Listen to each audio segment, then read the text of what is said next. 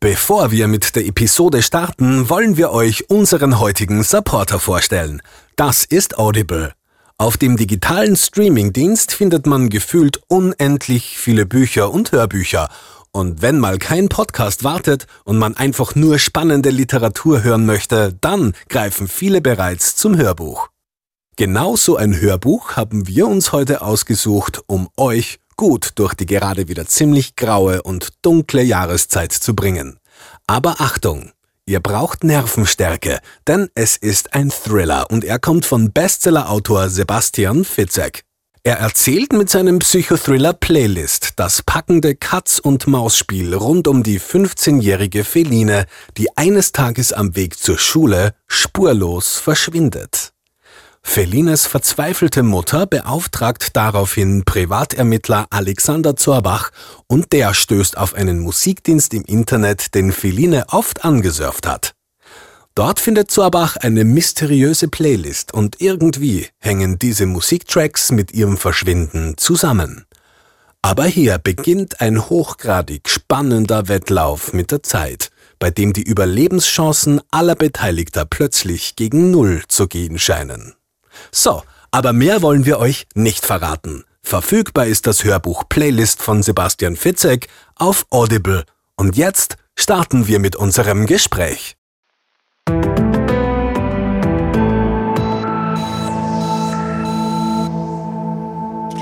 Hallo und herzlich willkommen zu Ist das noch gesund, dem Medizin-Podcast der kleinen Zeitung.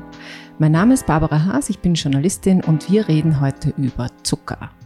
Wir wollen die Frage klären, warum wir Zucker so lieben, ob er uns körperlich glücklich oder doch eher unglücklich macht, wo unsere süße Sehnsucht eigentlich überhaupt herkommt und warum er als unter Anführungszeichen süße Droge bezeichnet und ja, was auch noch wichtig ist, was macht den Zucker mit unserem Körper. Diese Droge, unter Anführungszeichen ganz besonders gut, kennt mein heutiger Gast. Äh, sie ist analytische Chemikerin und Forscherin am Grazer Joanneum Research in den Bereichen Bioanalytik und Metabolomics. Sie wird mir dann sagen, was das eigentlich genau ist. Und hat erst kürzlich gemeinsam mit der Uni Zürich den ziemlich beeindruckenden Zusammenhang zwischen Zucker und der Fettproduktion der Leber untersucht und publiziert. Also, Sie sehen schon, mein Gast kennt sich richtig gut aus, was das Thema Zucker betrifft. Ich freue mich, dass sie heute da ist. Herzlich willkommen, Diplom-Ingenieurin Dr. Anita Eberl. Hallo. Ja, Liebe Frau Haas, vielen Dank für die Einladung. Ja, sehr gerne. Liebe Frau Dr. Eberl, ehe wir in den äh, wissenschaftlichen Zuckerberg und sozusagen stürzen, äh, lassen Sie uns mit einer Geschichte einsteigen, die denn, die vielleicht viele kennen von den Zuhörerinnen und Zuhörern, nämlich den Zusammenhang zwischen Kindern und äh, Zucker. Ähm, dieses Zusammenspiel ähm, habe ich auch selber erlebt. Ich habe äh, zwei Kinder, das sind Zwillinge, und ich habe mir vorgenommen oder hatte mir vorgenommen und das auch durchgezogen, dass die, die ihre ersten beiden Lebensjahre eigentlich keinen Zucker bekommen. Ähm, das habe ich für gut befunden. Mein Umfeld dachte, ich bin eher gemein, aber ich habe mir gedacht, das ist eine gute Gemeinheit, das ist gut für die Kinder. Und als sie dann aber zwei waren, haben sie wirklich quasi nicht nur Sehnsucht nach dem Zucker wieder aufgeholt, sondern waren fast schon süchtig danach. Ich kann mich noch an eine Advent äh, zusammen ein, ein Adventabend quasi erinnern bei meiner Schwiegermutter, wo die Kinder mehr oder weniger in den Keksdosen versunken sind. Und ähm, ich habe mir dann gedacht, na ja, vielleicht war es was zu streng von mir? Habe ich damit diesen, diesen Zucker erst so richtig interessant gemacht? Oder sind Kinder sowieso schon ähm, seit quasi der Muttermilch Zucker-Junkies? Was sagen denn Sie da als, vielleicht noch nie Expertin, vielleicht auch als Mama? Ja, liebe Frau Haas, wie Sie schon richtig bemerkt haben, äh, schmeckt Muttermilch süß. Ja? Sie enthält ja Laktose oder bei uns auch besser, bekannt, also besser bekannt als Milchzucker. Und daher ist der Mensch auch schon seit Anfang an an den süßen Geschmack gewöhnt und verbindet damit auch ein Wohlbehagen ja? und ein Wohlgefühl. Daher ist es auch nicht verwunderlich, dass kleine Kinder dieses Geschmackserlebnis immer wieder erleben möchten. Außerdem ist es ja so, dass wir Kohlenhydrate und damit Zucker zum Leben brauchen. Historisch gesehen war der raffinierte Zucker ja sehr schwer zugänglich und verfügbar und daher hatte dieser auch wenig negativen Einfluss auf unseren Körper. Heutzutage sieht die Sache leider anders aus. Wir finden an jeder Ecke zuckerhaltige Lebensmittel, oft auch in Lebensmittel von denen man es nicht annimmt. Ich denke mal, wenn man jetzt als Mutter oder Vater die Verantwortung übernimmt, Kinder zu erziehen, dann sollte man sich des Zuckergehalts von Lebensmitteln durchaus bewusst sein und auch im Laufe der Erziehung selbst immer als Vorbild dienen. Kinder schauen sich im Endeffekt dann doch sehr viel vom Verhalten ihrer Eltern ab. Und das, jetzt sehr überspitzt formuliert, der Eistee im Flascherl vor dem Einschlafen nicht nur Karies fördert, sondern auch das Übergewicht, das ist, denke ich, all, bereits allgemein bekannt. Aber heißt das, ich war, ähm, äh, ich war sozusagen das nicht so gute Vorbild, weil ich habe ja schon Zucker gegessen in dieser Zeit. Hätte ich auch verzichten müssen? Ja, bis sie zwei sind, ist das ja kein Thema. Da kann man das ja auch heimlich machen, sage ich jetzt einmal. Ja. Aber wenn man dann im Familienalltag ähm, das ganze äh, gemeinsame Essen, dann auch wenn die Kinder schon die erwachsenen Portionen mitessen, dann sollte man schon als Vorbild dienen. Ja, gut, das ist ähm, die Vorbildwirkung hat, haben wir als, als Eltern ja in, in vielen, vielen Dingen. Genau. Nicht immer kann man so perfekt sein. Aber bleiben wir doch beim Zucker. Ähm, Sie haben das schon angesprochen. Wir alle konsumieren sehr viel Zucker und ähm, haben auch sozusagen unendlich viel Zugang zu Zucker. Ähm, nicht nur über dieses, den Eistee zum Einschlafen, aber viele Softdrinks. Äh, wir konsumieren Zucker wenn wir den Kaffee süßen, aber auch wenn wir ähm, Junkfood, also so Billigprodukte essen, Pizza essen, Burger essen, überall ist Zucker drinnen. Ähm, aber insgesamt ist eigentlich der Konsum von Zucker in, in Österreich in den letzten Jahren sogar zurückgegangen. Wir essen pro Jahr, jeder und jede, circa 33 Kilogramm Zucker. Es klingt auch ziemlich viel trotzdem, aber im Jahr 2000 waren es noch fast 40 Kilo. Ähm, das könnte man eigentlich sagen, das ist ja schon eine gute Entwicklung, aber wir sind trotzdem ziemlich weit weg von jenem Wert, den die WHO, also die Weltgesundheitsorganisation, empfiehlt. Da wäre nämlich eine Tagesdosis von 25 bis 50 Gramm ähm, irgendwie empfehlenswert. Wir aber essen fast 100 Gramm, nämlich 91. Ähm, also sind wir recht weit weg von dem, was sozusagen noch gesund wäre ähm, für uns. Aber vielleicht, Frau Dr. Ebel, können Sie das mal erklären. Was ist denn das Gute daran, wenn man 25 und nicht 90 Gramm isst? Was verändert sich denn da mit der Dosierung im Körper? Wenn wir von der von der WHO empfohlenen Tagesdosis von 25 bis 50 Gramm Zucker sprechen, ist prinzipiell zugesetzter Zucker gemeint. Das sind die gesamten Zuckerarten, die wir jetzt im Laufe des Tages zu uns nehmen. Eben nicht nur das Stück Würfelzucker im Tee oder Kaffee, wie Sie bereits gemeint haben, sondern eben auch äh, der Zucker im Fruchtjoghurt, im Müsli, Marmelade und auch die ganzen versteckten Zucker in den Fertigprodukten, die man absolut nicht unterschätzen darf. Weiter muss jetzt aus ernährungstechnischer Sicht unterschieden werden, von welchem Zucker wir sprechen. Wenn wir von Zucker sprechen, meinen wir ein Kohlenhydrat, das aus einem Teil Glucose und einem Teil Fructose aufgebaut ist. Glucose ist uns auch besser als Traubenzucker bekannt und Fructose als Fruchtzucker. Diese beiden Stoffe werden jetzt aber in unserem Körper auf unterschiedliche Weise verarbeitet. Glucose, also der Traubenzucker, geht ins Blut und dort und wird dort mit Hilfe von Insulin von den Zellen aufgenommen. Somit dient der Traubenzucker ja bekanntermaßen als schneller Energielieferant. Wenn wir jetzt aber ständig zu viel Traubenzucker nachliefern, ja, dann kommt es irgendwann zu einer Unempfindlichkeit gegenüber dem Insulin und Typ-2-Diabetes kann entstehen. Der Fruchtzucker hingegen, der wirkt weniger auf den Blutzuckerspiegel, dieser schädigt aber die Leber. Wenn jetzt auch ständig mehr Fruchtzucker in der Leber ankommt, als verwertet werden kann, dann wird dieser in Fett umgewandelt und es besteht die Gefahr, eine Fettleber zu entwickeln, ähnlich wie auch Alkoholiker sie bekommen. Mhm. Dieser Einfluss der Fructose wurde auch in unserer Studie mit der Universität Zürich zusammen untersucht, wie Sie eingangs erwähnt haben, und bei dem wir jetzt am Institut Health bei BAM äh, mit speziellen analytischen Verfahren auch mitwirken konnten. Aber habe ich das jetzt richtig verstanden, dass ähm, sowohl die Fructose als auch die Glucose eben in dieser erhöhten Dosis, also einerseits zu ähm, Fettleber oder auch ähm, Übergewicht, ist das jetzt sozusagen was ähnliches? Also auf der einen Seite Diabetes, das habe ich ähm, verstanden. Genau. Ähm, was ist sozusagen mit der Fettleber? Fettleber ist nicht gleich Übergewicht, Fettleber ist sozusagen eine Erkrankung der Leber. Genau, es gibt auch Menschen, die äußerlich schlank sind und die trotzdem auch eine Fettleber haben. Und ja. wie kann ich denn das merken? Kann ich das merken? Äh, meldet sich, meine, die Leber meldet sich doch ganz spät, oder? Die hält ja wahnsinnig viel aus. Wenn man regelmäßig ähm, sich der jährlichen gesunden Untersuchung, ähm, wenn man dorthin geht, dann kriegt man die Leberwerte und dann sieht man das Ergebnis. Okay, also an der Stelle schon mal eine Empfehlung äh, zur gesunden Untersuchung und generell Präventionsmaßnahmen äh, zu ähm, wahrzunehmen, ist ein guter Hinweis. Man muss nicht unbedingt ähm, sozusagen fettleibig sein oder übergewichtig sein und kann das trotzdem haben. Wie Zucker noch krank machen kann, wie die Zahlen dazu in Österreich aussehen und woran man erkennt, dass man vielleicht am besten Weg in eine Diabeteserkrankung ist, habe ich im Faktencheck mit Dr. Bernhard Ludwig versucht zu klären. Dr. Ludwig ist Facharzt für Innere Medizin, für Endokrinologie und für Diabetologie und er ist Primarius der ersten Med der Klinik Landstraße in Wien. Herr Dr. Ludwig, macht zu viel Zucker aus mir eine Diabetikerin? Nicht unbedingt. Zucker hat natürlich Kalorien. Zucker bewirkt, dass man zunimmt.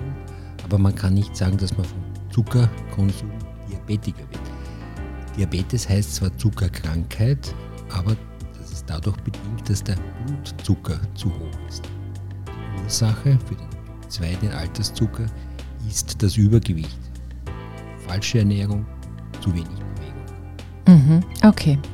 Ähm, Sie haben Sie gerade angesprochen, die Österreicher und Österreicherinnen sind zu dick. Steigt mit diesem zu dick sein auch, steigen die Fälle von Diabetes? Je übergewichtiger man wird, desto unempfindlicher wird man dem eigenen Insulin gegenüber. Wir nennen das Insulinresistenz. Da muss die Bauchspeicheldrüse auf Hochtouren arbeiten. Und wenn ich jetzt die Veranlagung habe, weil meine Eltern das auch haben, einen Diabetes zu bekommen, dann kann ich nicht genug Insulin ausschütten.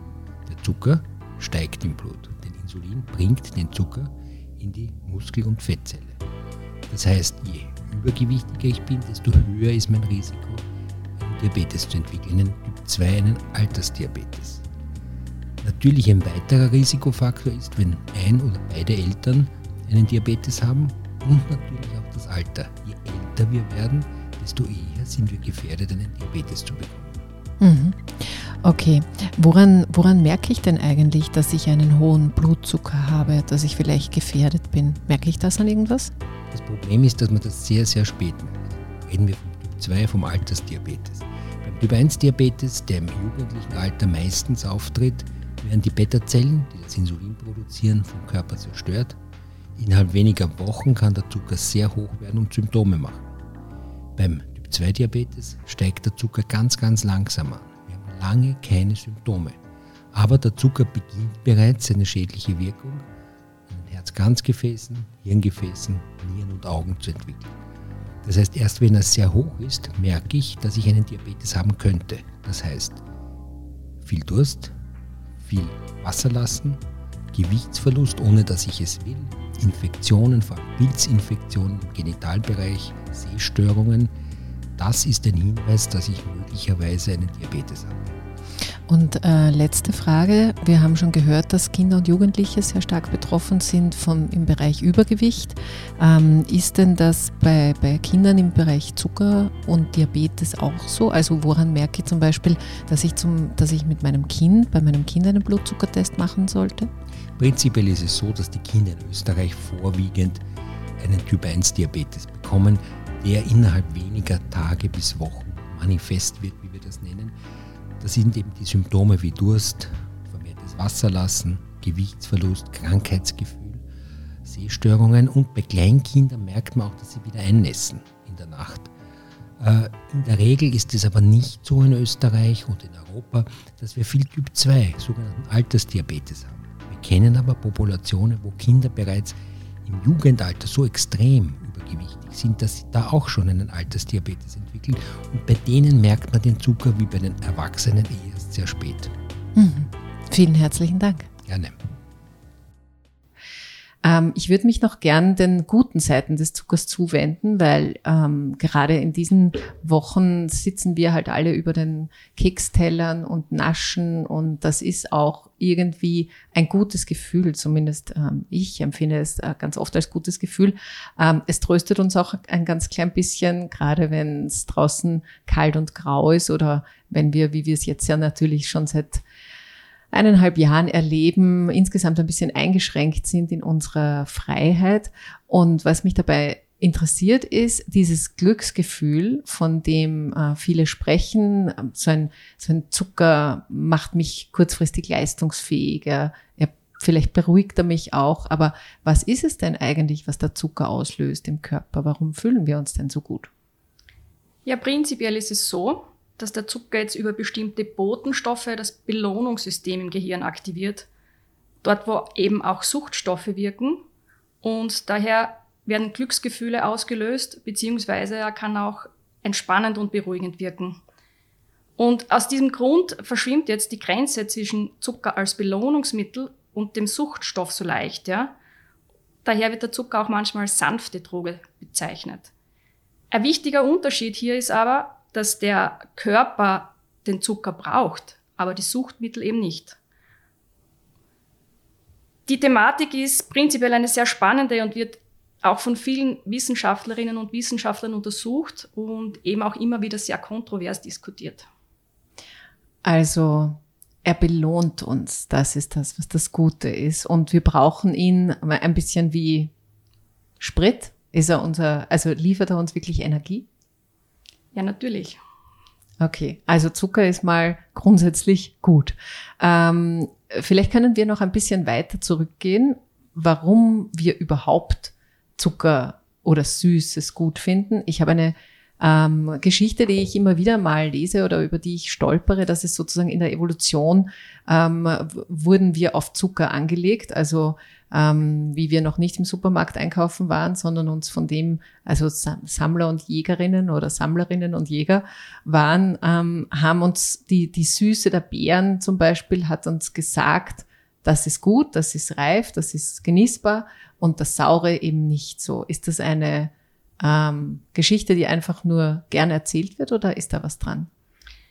Ja, wie wir eingangs bereits kurz diskutiert haben, ist uns ja die Lust auf das Süße bereits mit der Muttermilch in die Wiege gelegt worden.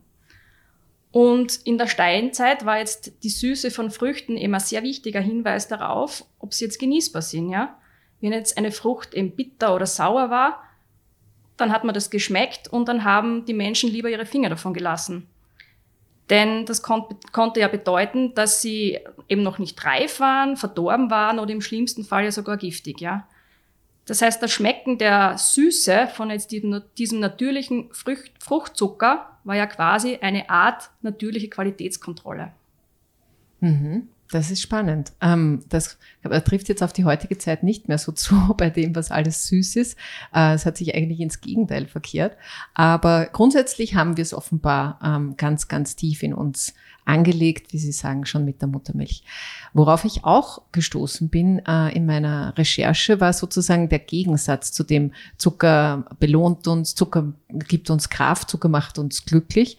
Nämlich, ähm, da gibt es eine Studie, vielleicht kennen Sie die, das ist eine Meta-Analyse von insgesamt 31 Studien, veröffentlicht von der University of Warwick. Und äh, da ist rausgekommen, dass dieses Zuckerhoch, von dem ich vorher so geschwärmt habe, eigentlich ein totaler Mythos ist, dass ähm, dass Zucker eigentlich gar keinen positiven Effekt hat, sondern im Gegenteil uns negativ äh, beeinflusst, unsere Aufmerksamkeit schwächt. Äh, was ist denn jetzt? Was stimmt denn jetzt? Die Veröffentlichung, die Sie jetzt ansprechen, die stammt jetzt aus dem Jahr 2019, das heißt, sie ist relativ neu. Und wie Sie schon gesagt haben, werden die Endaussagen von insgesamt 31 vorher veröffentlichten Studien untersucht, mit insgesamt über 1200 Personen, die an diesen Studien teilgenommen haben.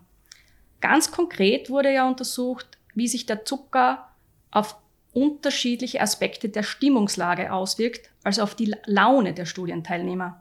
Und die Ergebnisse dieser Analysen haben ergeben, wie Sie schon gesagt haben, dass Zucker keinen positiven Effekt auf die Stimmung hat.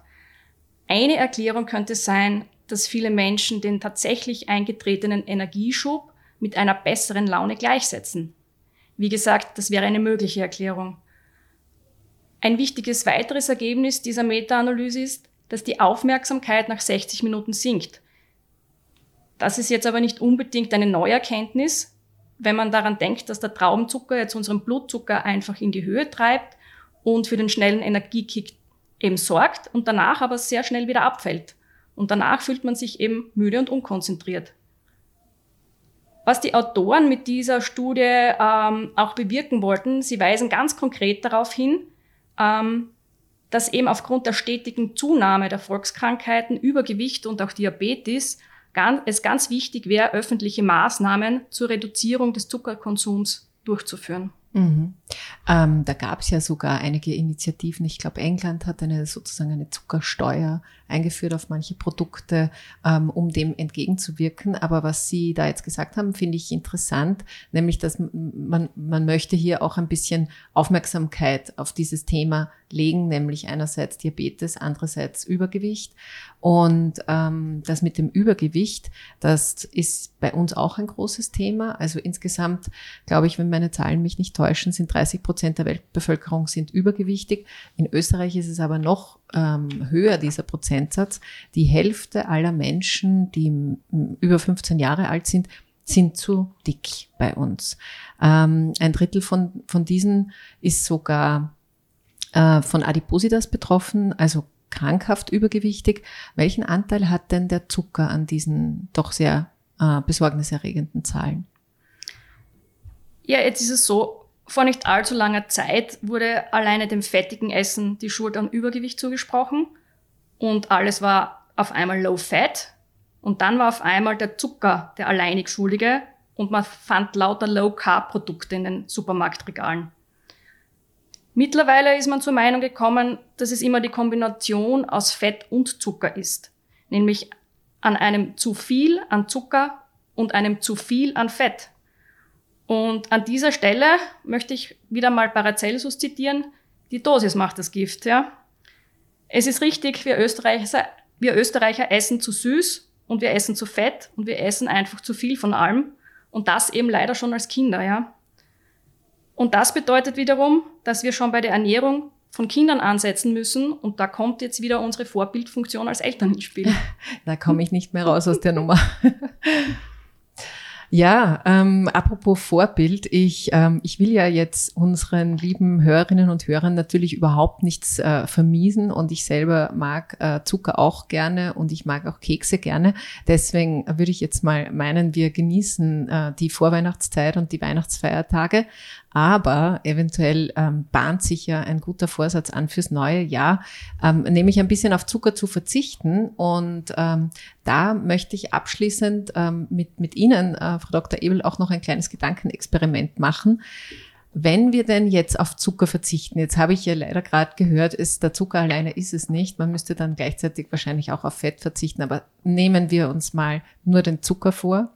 Ähm, wenn ich denn jetzt nach der Weihnachtszeit und nach meinem, äh, meiner kleinen Silvesterfeier beschließe, ich reduziere jetzt mal Zucker, also ich, ich versuche wirklich gar keinen Zucker zu mir zu nehmen und ich mache das, wir übertreiben es nicht, jetzt mal zehn Tage, ähm, schön sichtbar für die Kinder. Und äh, was mich dabei interessiert ist, was passiert denn dann in meinem Körper? Schreit er dann Alarm und sagt, hey, ich gehe zugrunde oder was, was spielt sich da ab? Ja, prinzipiell ist es so, dass wir dem Körper gar keinen Haushaltszucker geben müssen, denn unser Körper kann vom Stoffwechsel her komplett ohne Zucker auskommen, da die nötige Glucose ja aus den zugeführten Kohlenhydraten gewinnen kann. Wenn wir es jetzt schaffen, ja, unsere Psyche zu überwinden und unseren Kopf zu überwinden und eben diese zehn Tage auf Zucker zu verzichten, wird man schon eine Veränderung in mehrerlei Hinsicht bemerken. Einerseits wird man wahrscheinlich äh, weniger Kalorien zu sich nehmen und es wird eine Gewichtsreduktion sichtbar sein. Das heißt, die Jeans wird etwas lockerer sitzen. Weiters wird der Blutzucker stabiler sein und daher wird auch die Energie tagsüber wahrscheinlich konstanter sein. Und ein weiterer Nebeneffekt ist, dass der Atem wahrscheinlich frischer wird, dass sich die Bakterien im Mund aufgrund des Zuckermangels ja auch schlechter vermehren können. Auch wenn jetzt nicht für jeden ein kompletter Zuckerverzicht die Methode der Wahl für ein glückliches Leben ist, ja, sollte man in Hinsicht auf ein gesünderes Leben vor allem durch den Konsum von den verarbeiteten Lebensmitteln, ähm, dass man dort hinschaut und eben versucht, diese zu vermeiden, um eben auch versteckte Zucker zu vermeiden. Und einen weiteren Tipp, den ich vor einigen Jahren von einer Ernährungsberaterin bekommen habe, ist es eben möglichst auf Süßgetränke zu verzichten. Und in diese Süßgetränke fallen auch die im Moment so beliebten süßen Smoothies hinein, die man an jeder Ecke kriegt. Ja, man sollte halt einfach wirklich ähm, keinen Zucker trinken. Dann ist schon viel geholfen. Ähm, da ist viel geholfen und glücklicherweise leben wir ja in einem Land, das wirklich hervorragendes Trinkwasser hat. Ähm, das wäre schon mal eine Alternative. Eines haben Sie mir jetzt aber da ein bisschen ausgelassen, weil Sie haben jetzt viele gute Dinge beschrieben. Das finde ich auch total in Ordnung, äh, was sich alles positiv verändert. Dennoch gehe ich noch mal ganz kurz zu der zu der Idee, dass Zucker halt ein bisschen eine Droge ist und wie es halt so ist bei den Drogen, wenn man dann aufhört.